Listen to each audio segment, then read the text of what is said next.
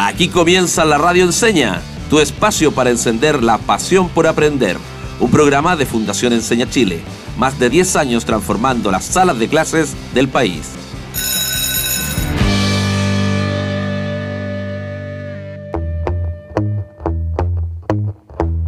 Bienvenidas y bienvenidos a otro capítulo de la Radio Enseña, tu espacio para encender la pasión por aprender. Soy el profe Cristian y me encuentro junto a mi compañera Yasari Moreno, la periodista peruana ¿Qué más escucha en Chile? Estoy seguro de eso. Hola, Cris, ¿cómo estás? Gracias por la presentación. Mira, estoy súper contenta de estar aquí junto a ti, junto a nuestra invitada que ya vamos a anunciar quién es y junto a las más de 90 radios que nos transmiten desde Arica hasta Tierra del Fuego que están súper comprometidas con la educación. Y no nos olvidemos también de quienes nos siguen en las redes sociales, en Instagram y en TikTok, en la radio Encena, con N, no con ñ. Y por supuesto, si a alguien se le pasa un capítulo o quiere volver a escucharlo, puede ir a Spotify. Así es, Cris. Y bueno, cuéntanos, ¿cuál es el tema de la temporada, el tema del que vamos a conversar hoy en especial?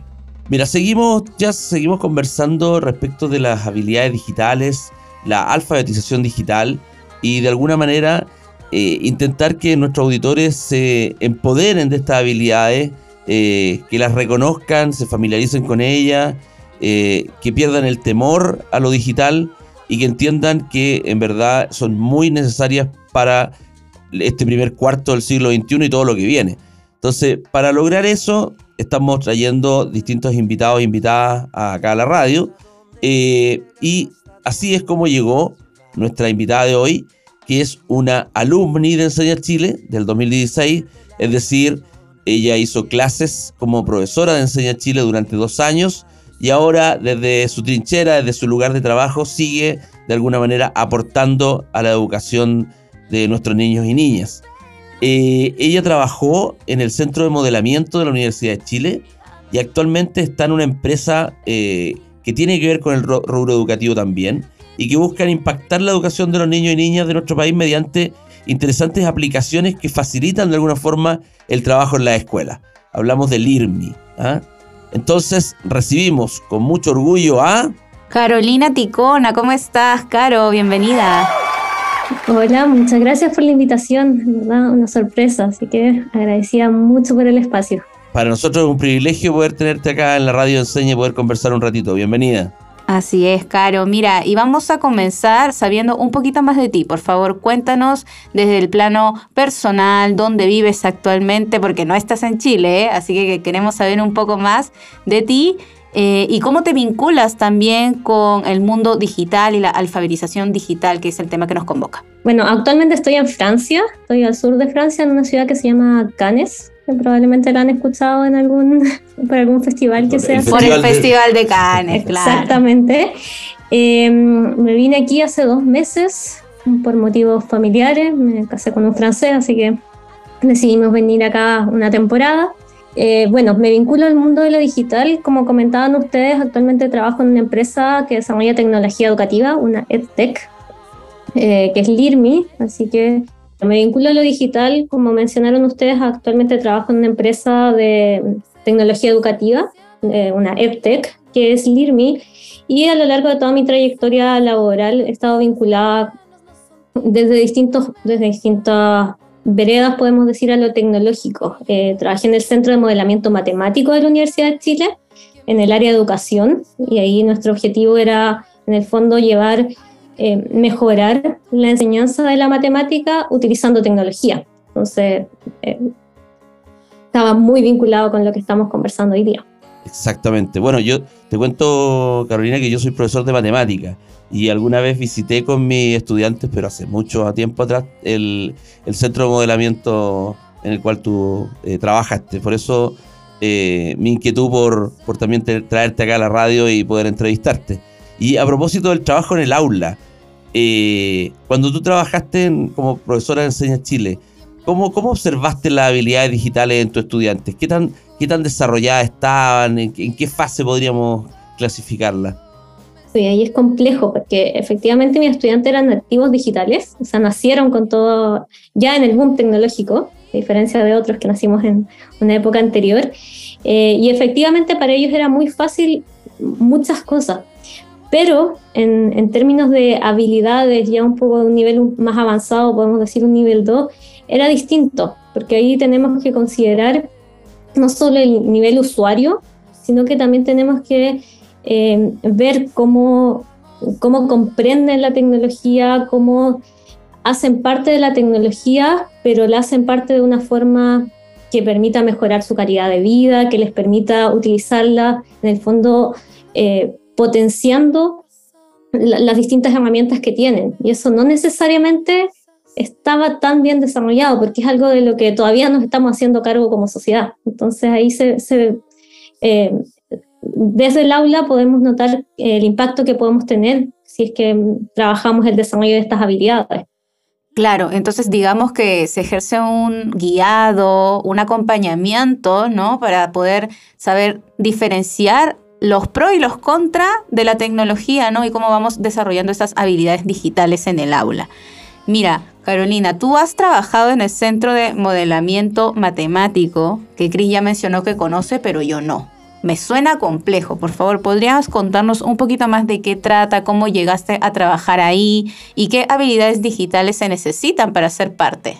Mira, el Centro de Modelamiento Matemático en el fondo es un, centro de investigación eh, que se encuentra en Buchef, en la Universidad de Chile, y que tiene distintas áreas de desarrollo. En el fondo tiene un área enfocada al modelamiento matemático orientado al desarrollo de, eh, no sé, análisis de datos, eh, de minería, de mm, salud. Y dentro de esta, que son seis áreas distintas, una de ellas es la educación matemática. Entonces, en este, eh, en este submundo de la educación matemática dentro del Centro de Modelamiento Matemático, lo que hacíamos nosotros era generar distintas herramientas que permitieran eh, apoyar tanto profesores como estudiantes a mejorar el aprendizaje de esta disciplina y lo hacíamos utilizando tecnología. Y ejercían, digamos, un poquito eh, técnicas innovadoras, ¿no? Para poder, digamos, despertar ese lado de la pasión por aprender que también nos convoca aquí en la radio enseña, que es lo que queremos. Claro, o sea, teníamos programas eh, completamente disruptivos a la realidad país pre-pandemia, como que ya hablábamos de la enseñanza y learning, de cómo podíamos eh, llevar o encapsular distintos contenidos para que los estudiantes en el fondo pudieran desarrollar sus habilidades de forma más autónoma y todo esto pre lo que pasa en 2020. Y ser los protagonistas, los protagonistas del aprendizaje. Entonces ya se estaban adelantando en una premonición. Claro.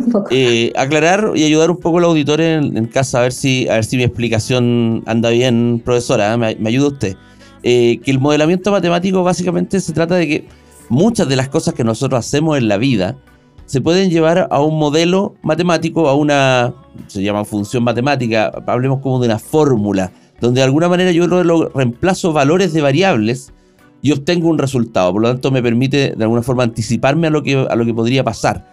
Por ejemplo, no sé, por la forma en que se juegan los partidos de fútbol en Chile, quién, quién con quién, no es que se pongan de acuerdo, ya yo juego primero contigo y después juego contigo sino que responde a un modelo eh, estadístico, probabilístico. Un sistema. Claro, donde dice, se arma como una red, ¿cierto? Donde tú vas a jugar primero con este, después juegas con este, Exacto. etcétera. ¿Sí?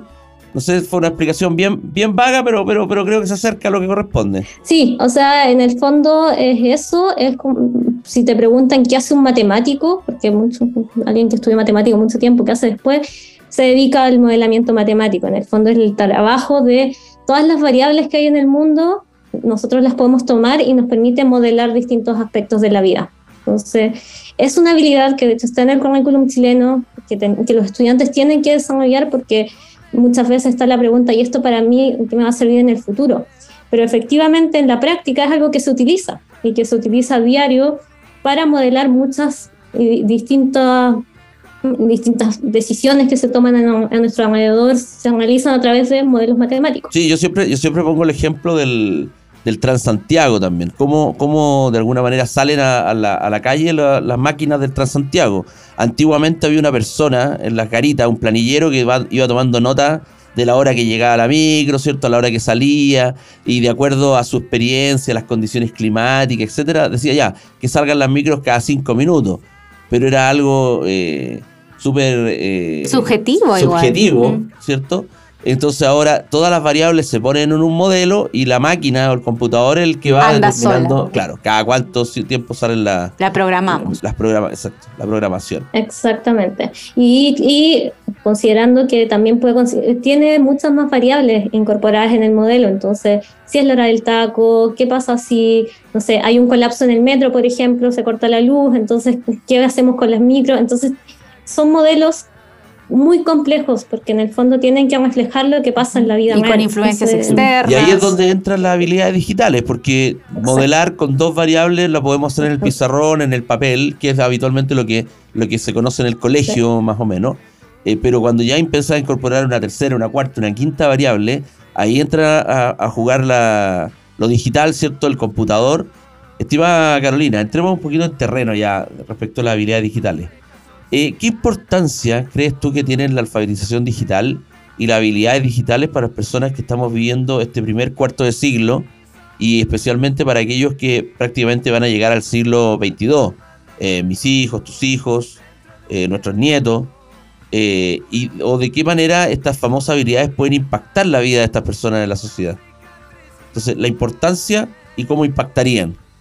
Yo creo que en términos de importancia son podemos considerar que son desafíos que tenemos actualmente como sociedad. Son, por un lado, el tema de la alfabetización digital. Tenemos, hay una gran parte de la población que nació en el siglo XX, que no nació en un mundo análogo, podemos decirlo así, eh, que tuvo que subirse al barco de la tecnología en los últimos 30 años. Hemos tenido este boom tecnológico que en el fondo todos los años van saliendo cosas nuevas, es súper vertiginoso y que no necesariamente todos lograron subirse a esta ola. Están, con la pandemia muchos tuvieron que hacerlo a la fuerza, que evidentemente no fue algo que como de lo que nos hicimos cargo, sino que fue algo que tuvo que pasar a la fuerza. No hubo una predisposición, tuvimos que adaptarnos. Y mucha gente tuvo que adaptarse muy, a la fuerza, entonces por ese lado es un desafío importante que tenemos. Y el desarrollo de las habilidades evidentemente es algo que, que, existe y es transversal ya a toda la población, en el fondo, saber cómo utilizar las herramientas, cómo hacerlo de forma segura, son eh, aristas y, temas que como sociedad no necesariamente tenemos resueltos. Entonces, eh, y por otro lado, cómo impactan la vida de las personas, eh, o sea, la impactan a diario estamos todos sometidos al, a la tecnología, todos estamos de alguna forma vinculados a lo digital y el desarrollo de estas habilidades es lo que nos va, nos ayuda a navegar en este mundo en el que nos encontramos actualmente. Y estar a la par incluso eh, de los más pequeños que igual al ser nativos digitales tienen esa predisposición e incluso pareciera que supieran más que nosotros, ¿no? Entonces el estar a la par, el poder debatir con ellos y conversar sobre lo que ellos saben actualmente es súper necesario, ¿no? Claro. Y bueno, Maca, exacto, adaptarnos, a, ellos mutuamente. Y mira, en ese sentido de la adaptación, de lo que estábamos conversando, ¿no? Eh, hay un proceso formativo. Entonces, queríamos saber ¿Qué ha significado para ti en tu proceso de formación como profesional em, el poder formarte en habilidades digitales?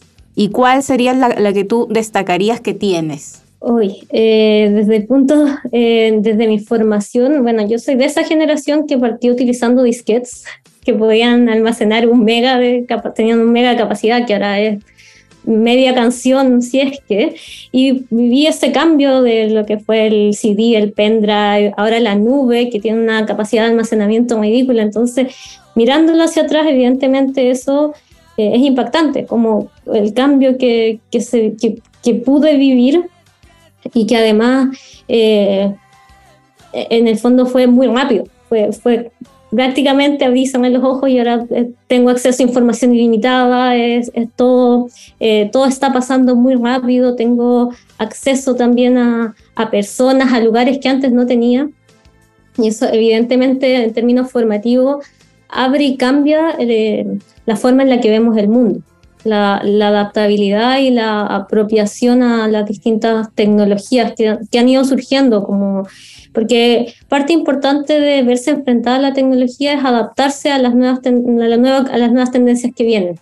Y efectivamente hay muchas cosas que yo desconocía cuando entré al centro de modelamiento, ahora en LIRMI, eh, porque no necesariamente estaban vinculadas a lo que hacía o lo que, a los intereses que tenía, pero evidentemente esa capacidad de apropiarlas rápidamente, eh, entenderlas, entender cómo funcionan, porque eso también es, es, importante en, términos de alfabetización digital. Yo, yo, creo que eso ha sido una habilidad muy importante en lo laboral, que me ha permitido adaptarme rápidamente a estos cambios. Carolina, no podemos dejar de preguntar por tu actual trabajo, que de hecho puedes hacerlo desde Francia, así que igual es súper importante. Yo conozco un poquito del IRMI, sé que lo usamos, se usa en la escuela, eh, yo lo utilicé con el tema de las planificaciones. Pero, ¿de qué manera, desde tu punto de vista, se facilita el trabajo de los profesores y, los profesores requieren de habilidades digitales eh, específicas para usar eh, el IRMI o las herramientas que entrega el IRMI más bien?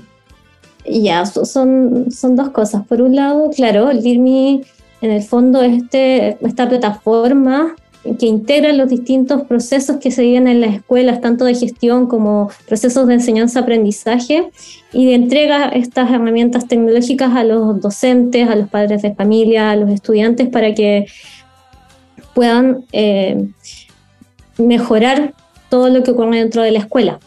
Eh, en términos de habilidades digitales que pueda necesitar un docente, está diseñada la plataforma para ser muy intuitiva, para que puedan desarrollar, como tú bien decías, planificaciones, evaluaciones, para que puedan firmar el libro de clase y que todo sea demasiado intuitivo. Entonces, efectivamente, tiene un soporte tecnológico, pero el enfoque está en facilitar el trabajo de los docentes. Entonces, está diseñado para eso. Nos corresponde a siempre como a los 15 minutos hacer la pausa. Ahora estamos en los 17, así que nos adaptamos y vamos a la pausa ahora, en este minuto, a una pausa musical breve de un minuto 20 segundos y volvemos a conversar, seguir conversando con Carolina Ticona desde Francia, ojo, ya está radicada en este minuto y nos está contando eh, cómo es su experiencia con las habilidades digitales. Vamos y volvemos.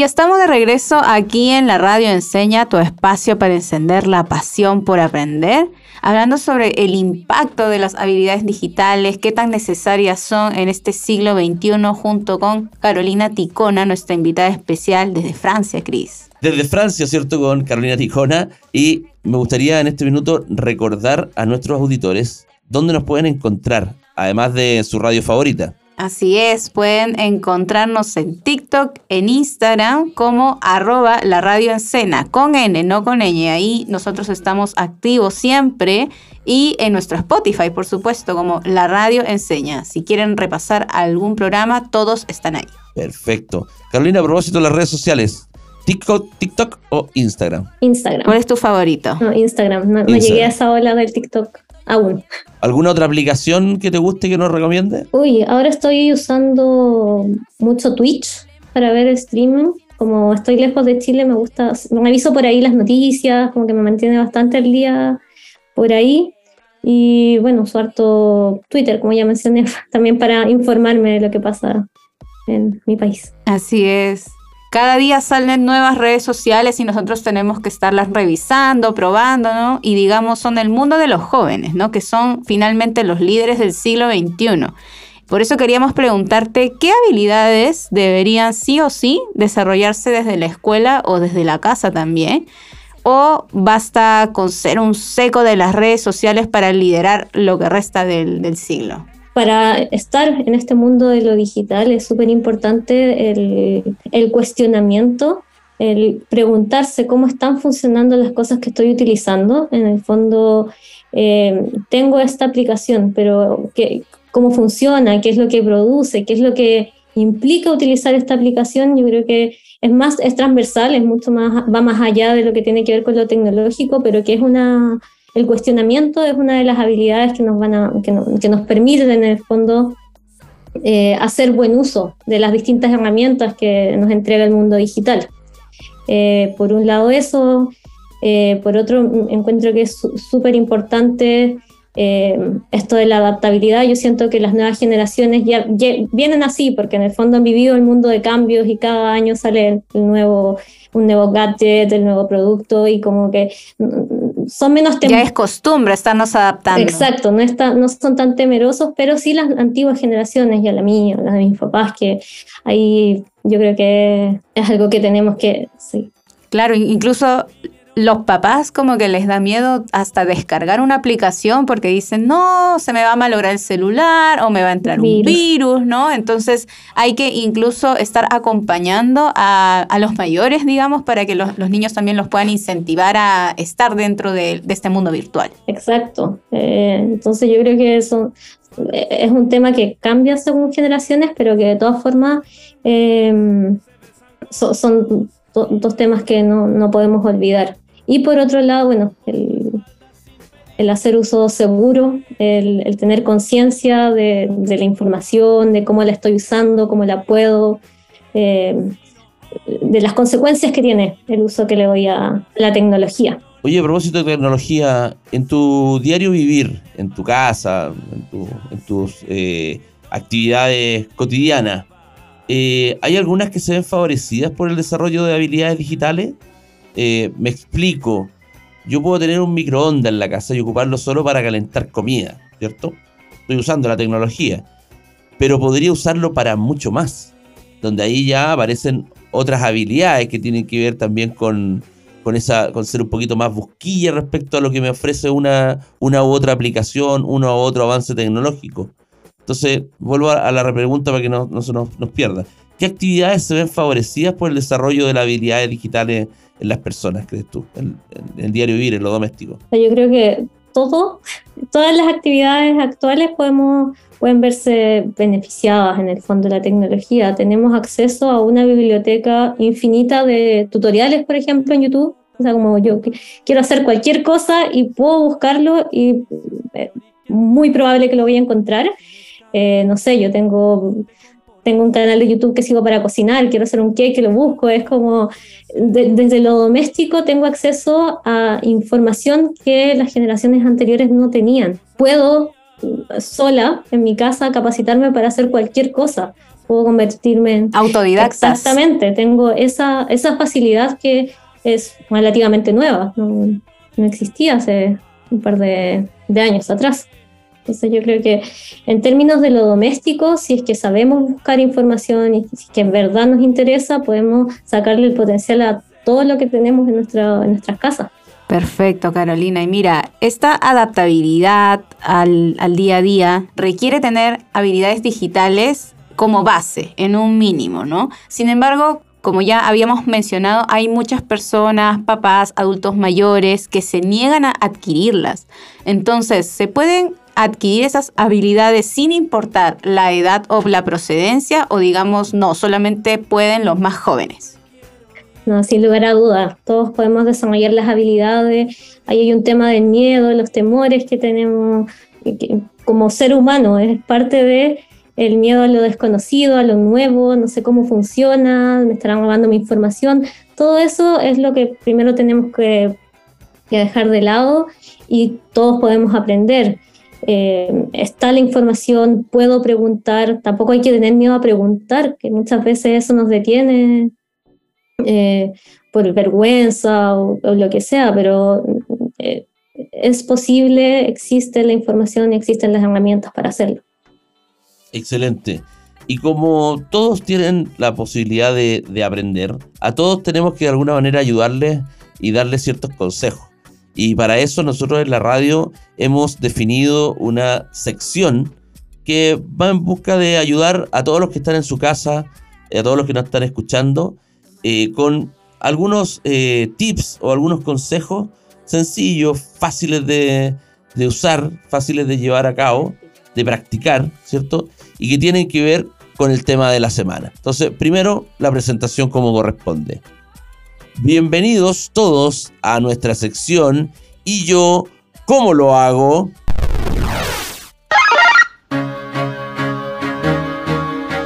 Así es, Carolina. Bueno, en esta sección ya te habíamos adelantado. Nuestros invitados son los encargados de darnos por lo menos tres tips. En este caso, para vivir y desarrollar las habilidades digitales, pensando en el impacto que ya tienen en el quehacer de cualquier persona del siglo XXI. ¿Cómo podemos vivirlas, desarrollarlas en casa? Con mis hermanos, con mi hijo, ¿cómo lo hago? Bueno, lo primero, el primer consejo que ya, ya, dije es no tener miedo. No, no es algo que es una herramienta que está creada para ayudarnos. Todo lo que tiene que ver con tecnología es algo que busca ayudar al ser humano, entonces no hay que tenerle miedo. Eh, tips, preguntar, si es que hay algo que no entiendo, lo puedo preguntar, ya sea alguien cercano, lo puedo preguntar incluso en Google, está lleno de foros para acceder a información, si tengo dudas sobre cómo funciona algo, lo puedo encontrar, esa información que está disponible, entonces no tener miedo a preguntar, pedir ayuda. Hay chats en tiempo real incluso, ¿no? Hay eh, como robots que te pueden asesorar en tiempo real de cualquier duda. Exactamente, de cualquier tipo de aplicación, de cualquier, eh, cualquier novedad tecnológica yo puedo tener acceso. Entonces, no hay que tener miedo tampoco a preguntar. Y como último consejo, yo creo que es lanzarse a la piscina. Eh, estamos en el mundo de la tecnología, es decir, yo puedo hacerlo, soy un ser humano como cualquier otro y puedo meterme en este mundo tecnológico y en el fondo utilizar estas herramientas para mejorar mi calidad de vida. Y nunca es tarde.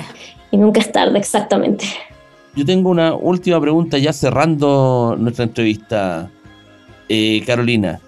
Eh, ¿Sería la misma Carolina Ticona sin las habilidades digitales que tiene? Eh, o sin este, esta cercanía con la, con la tecnología de alguna manera eh, que tiene, ¿qué sería de Carolina Ticona sin, sin ellas? Hoy sería muy distinta mi vida. De partida no podría estar acá. Trabajo en una empresa de tecnología que me permite trabajar al otro lado del mundo con compañeros de trabajo en cualquier. Eh, están repartidos por toda América. Entonces, eh, y, em, y hemos tenido que desarrollar habilidades, utilizar muchas distintas herramientas para para poder mantener este estilo de, esta forma de trabajo que es completamente disruptiva. En el fondo estamos repartidos por el mundo trabajando en pos de un objetivo común y eso es algo que antes era impensable. Exacto, muy, muy, me, encantó tu respuesta porque es lo que de alguna manera queremos nosotros transmitir a nuestros auditores, motivarlos a que se entusiasmen con las habilidades digitales, que se entusiasmen con la alfabetización digital, que no se queden abajo de este tren que va muy rápido, muy rápido. Eh, estamos llegando ya a terminar el primer cuarto de siglo. Ya estamos a puertas del 2023, no queda nada. Entonces tenemos que subirnos al carro de la tecnología y de la, de la alfabetización digital. Y, esa es nuestra idea, motivar a todos nuestros auditores para que busquen las opciones, investiguen, eh, pregunten, ¿cierto? Eh, para que mejore su calidad de vida sin lugar a dudas. Y mientras más pronto lo hagan, mejor. Exacto. ¿Vamos cerrando ya? Así es. Caro, por favor, tus últimas palabras para despedir el programa. Muchísimas gracias por la invitación, por el espacio. Eh, encuentro que hacen un excelente trabajo y eh, espero que todos se motiven a utilizar la tecnología, no tenerle miedo y potenciarla para sus vidas, no sé. Perfecto, muchísimas gracias. Gracias por tu tiempo. ¿Pasaron los nervios o no? ¿Qué, qué fue- ¿Fueron pasando a medida que se desarrolló la entrevista o no? Sí, fueron pasando. Eso. Sí, sí, Lo fueron mismo, pasando. Lo mismo le va a pasar a nuestros auditores en la medida que se acerquen a las habilidades digitales, se acerquen a la tecnología, se les va a ir pasando los nervios, se les va a ir pasando el miedo, porque están ahí, hay que usarla, es lo que se viene. Así que muchas gracias por habernos acompañado, Carolina, muchas gracias a todos nuestros auditores y nos despedimos como siempre acá en la radio Enseña diciendo, disfruta aprendiendo, Y aprende disfrutando. hasta la próxima. Chao, chao. Termina así otro capítulo de la Radio Enseña. Nos encontraremos muy pronto. Disfruta aprendiendo y aprende disfrutando. Hasta la próxima.